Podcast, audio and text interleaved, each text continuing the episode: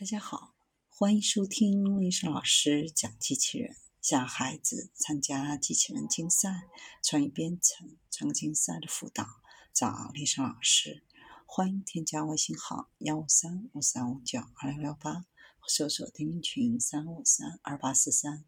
今天丽莎老师给大家分享的是能够快速爬楼梯的轻型扭转软机器人。最近一篇关于圆柱形和多圈螺旋软机器人的滚动运动的报道，说的是通过采用滚动阻力来减少摩擦，就像车轮一样滚动运行。然而，滚动并不是我们在日常生活当中体验到爬楼梯的有效策略。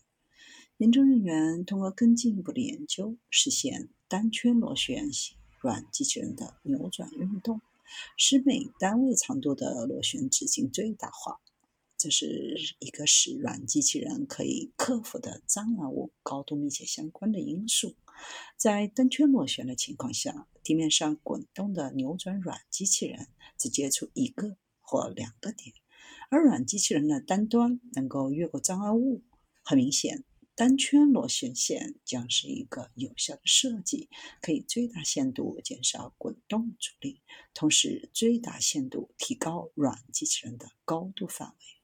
为了克服障碍，扭转软机器人需要在单个接触点上抬起整个身体。分子工程使研究人员能够展示爬坡扭转机器人，以及在轻量级体重零点二毫克内。单位长度的速度，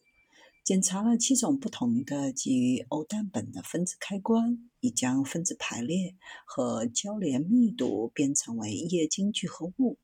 大多数先前的研究通过不完全固化或添加不可交联单体来控制聚合物的交联密度。然而，这些策略增加了无法转移分子开关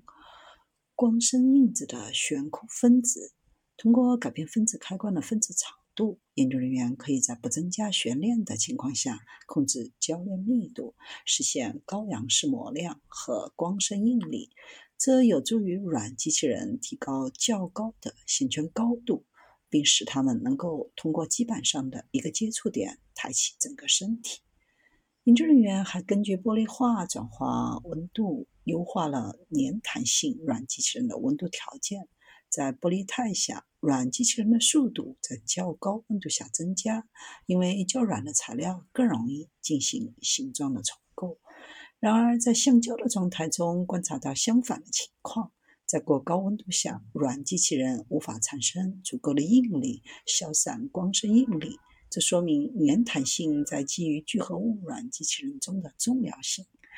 通过这项工作，新的这种扭转软机器人的设计。可以扩大软机器人在需要更强驱动和高范围的各个领域的应用潜